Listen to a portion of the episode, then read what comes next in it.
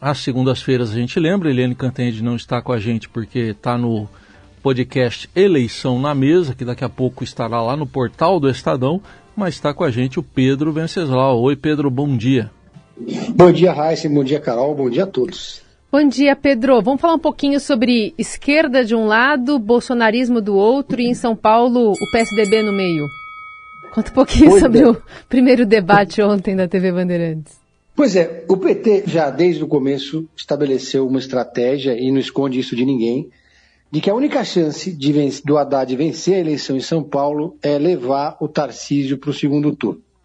A avaliação do PT é que a, a chance de, do PT ganhar pela primeira vez o governo de São Paulo é levar a polarização nacional para a campanha e levar essa disputa nacional entre Bolsonaro e Lula também, trazer, na verdade, ele também aqui para São Paulo.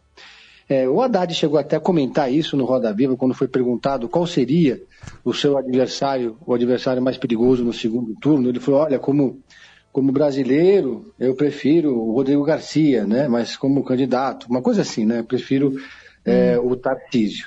Isso ficou muito claro no debate ontem. A primeira pergunta do, do, do Haddad, logo no início do debate, no primeiro bloco, o Haddad podia escolher, para quem perguntar, escolher o Tarcísio.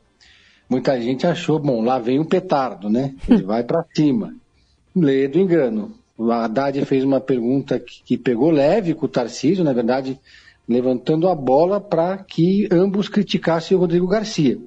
Porque na leitura estratégica do PT e também dos especialistas todos, essa, essa polarização também interessa ao Tarcísio. Né? Os dois precisam estar juntos para terem alguma chance de vencer a eleição contra o Rodrigo Garcia, que não está liderando as pesquisas, está empatado com o Tarcísio, né, no segundo lugar, mas vai ter o dobro do tempo de televisão do que o, os adversários, né? Vai ter, tem a máquina do governo na mão, tem uma estrutura de, de apoio de prefeitos que nenhum outro candidato tem, né? É, enfim, tem uma, um, tem todo um caminho pavimentado para a candidatura do Garcia que certamente vai crescer. Aí o Haddad fez a sua pergunta super cordial, né, ao Tarcísio, falando sobre os problemas da educação em São Paulo, aquele esquema levantando para cortar, né? E o Tarcísio respondeu, mas na tréplica, o Tarcísio perguntou para a plateia o seguinte: deem um Google e coloquem aí qual foi o pior prefeito que São Paulo já teve. O Haddad ficou ali meio desconcertado com a resposta, não esperava, achava, achavam que iam fazer uma dobradinha, né? E, e, acabou passando recibo. Ele falou: Olha, fui agredido pelo Tarcísio, eu dei as boas-vindas a ele, né, deixando claro ali que ele foi pego de surpresa. E na minha avaliação, eu estava lá no debate, acompanhei ontem, que acabou tarde da noite, o debate da Band. É, o, o, depois desse início conturbado, o Haddad ficou um pouco exaltado, na defensiva, eu diria. Né? Algumas pessoas que assistiram o debate comentaram comigo que ele passou um pouco um certo ar de arrogância em relação aos adversários. Foi um debate bastante tenso, houve troca de acusações entre todos.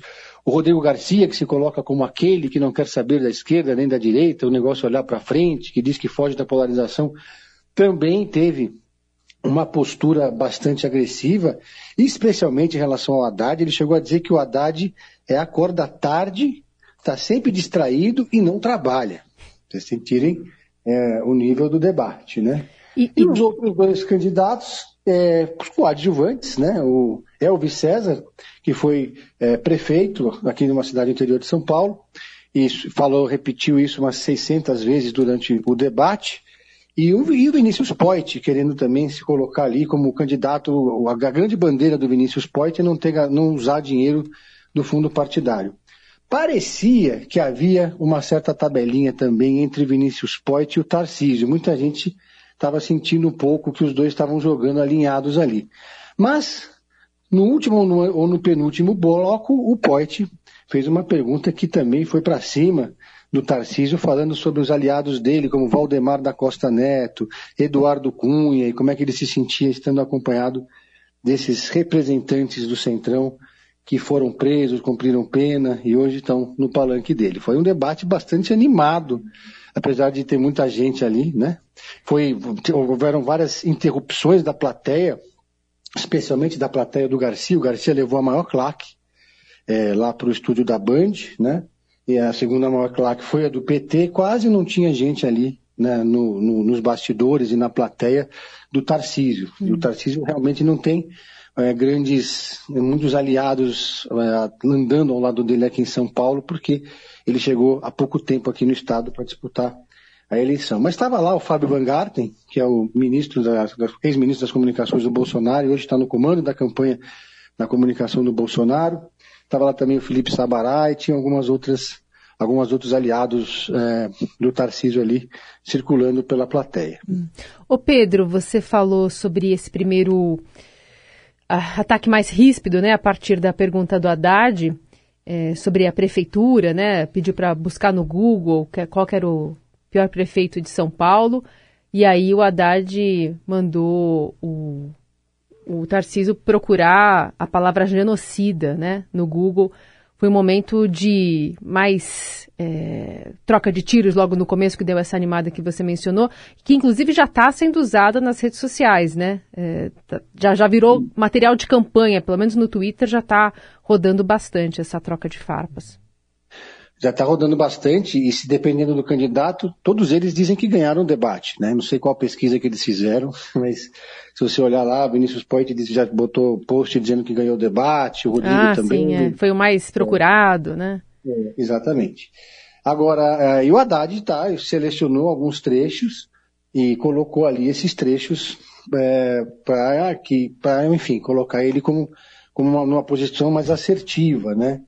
Mas me ficou, me pareceu ali, me, a, a, imagem que me passou no, no resultado final do debate hum. foi que o Haddad perdeu um pouco a mão, né? Parecia irritado em algumas respostas, hum. é, enquanto seus adversários, ainda que falando duro, conseguiram manter um tom mais ameno. Uhum. Né? Eu não acho que não foi um bom momento para o Fernando Haddad o debate de ontem.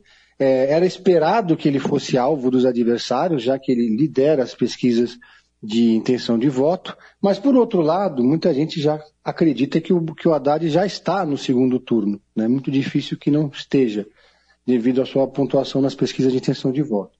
Então poderia acontecer uma, uma, uma disputa em torno do Rodrigo Garcia, né? que também que o que acabou é, não acontecendo. O Pedro, foram fechadas as chapas então, candidaturas a governador, vice, senador e na chapa do Rodrigo Garcia então não tem mulher. Pois é, não tem mulher nenhuma em nenhuma parte da coligação, porque a coligação ela é ampla, né? Você tem hum. o uhum. candidato a governador, o candidato a vice, o candidato ao Senado e o candidato à primeira suplência e a segunda suplência do Senado. Vamos dizer assim, são quatro nomes. O, o, o governador Rodrigo Garcia, que vinha dizendo que estava procurando uma mulher, saiu muita coisa na imprensa sobre isso, falaram alguns nomes, a Simone Marqueto, falaram até da Mara Gabrilli, que agora é vice da Simone Tebet, enfim. Muitos nomes de mulheres surgiram é, para apresentar na vaga de vice.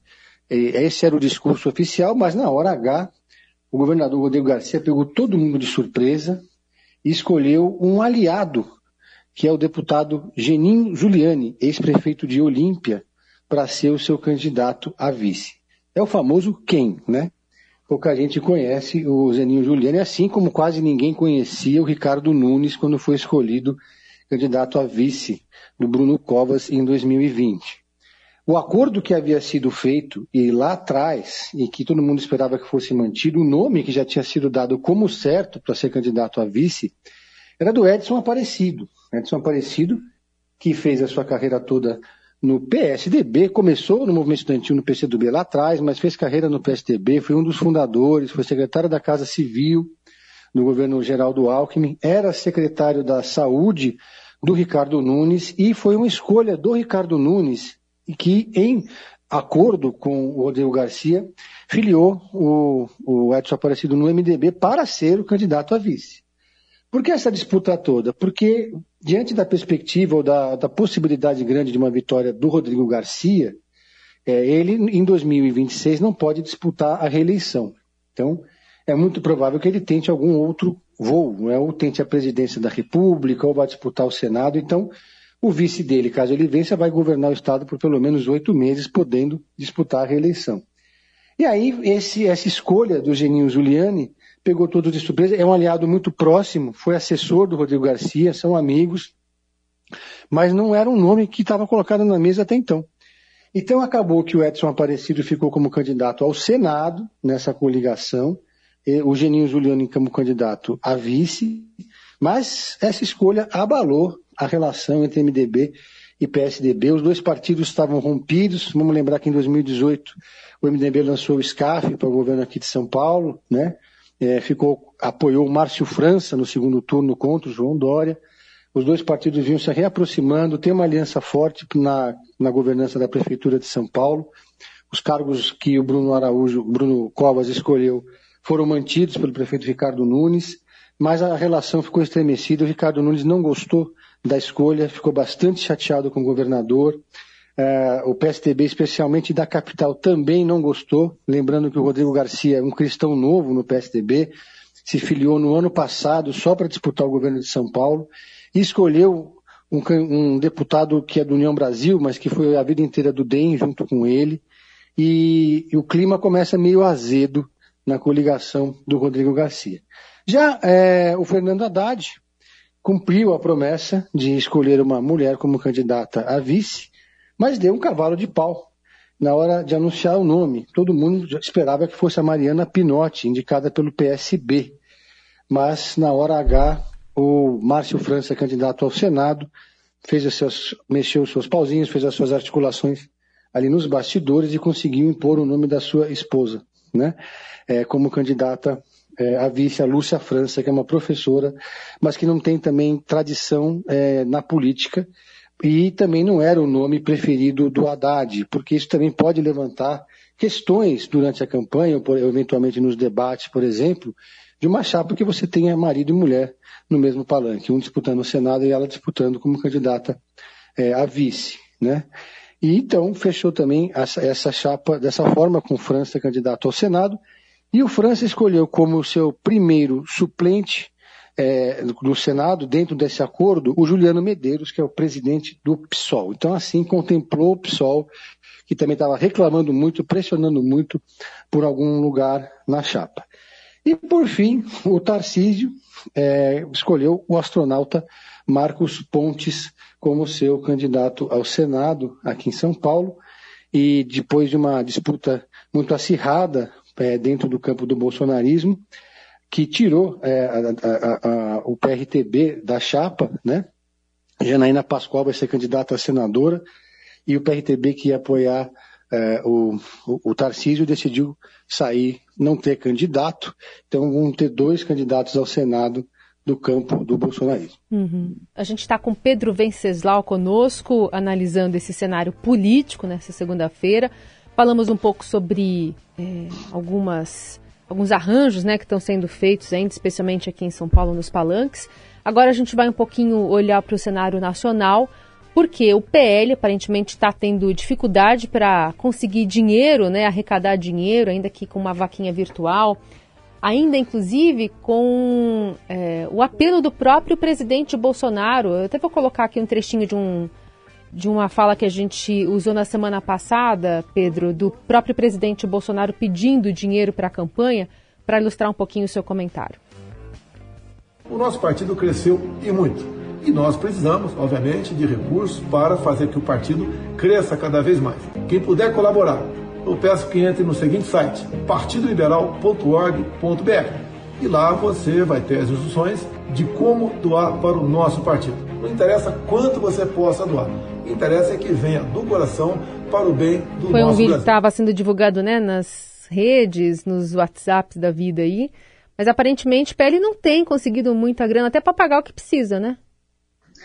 Pois é, é, o PL tem bastante dinheiro do fundo partidário, mas também tem muito candidato Brasil afora para investir. Tem muita candidatura a governador, tem muito candidato a deputado, e não gostaria de usar o valor total do fundo partidário, que o limite, se não me engano, é o mesmo do, da eleição de 2018, mas acrescido da inflação, dá, dá um pouco mais de 70 milhões de reais, que foi o que gastou a campanha mais rica de 2018.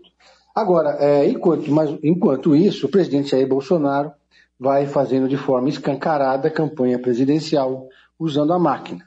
Né? Não só por meio de lives dentro do Palácio do Planalto, do Palácio da Alvorada. Lembrando que em 2014, né, a presidente Dilma Rousseff usou esse expediente de fazer uma live uma vez para falar de alguns programas do governo e o, o, o, o, seu adversário, o PSDB, entrou na justiça questionando a ex-presidente. Inclusive o advogado, é, o, o, advogado do, do Bolsonaro hoje, que é o Tarcísio Vieira, na época, era membro do TSE e foi quem relatou esse caso. Pois bem, uma outra questão que se coloca agora, e que todo mundo espera uma resposta contundente do Palácio do Planalto, é quando o PL vai pagar e apresentar as contas dos gastos com a, por exemplo, a aeronave que o Bolsonaro utiliza para fazer atos de campanha. Custa, para vocês terem uma ideia, é, uma hora de combustível do avião do presidente custa 17 mil reais. E não é só o combustível, você tem que pagar a hora do piloto, a hora da comissária de bordo, até a comida do avião, tudo tem que ser pago pelo partido quando o presidente for se deslocar para fazer um evento eleitoral. O presidente, vale ressaltar, pode usar a aeronave presidencial porque está no cargo. Esse é o preço que se paga por ter a reeleição. Né?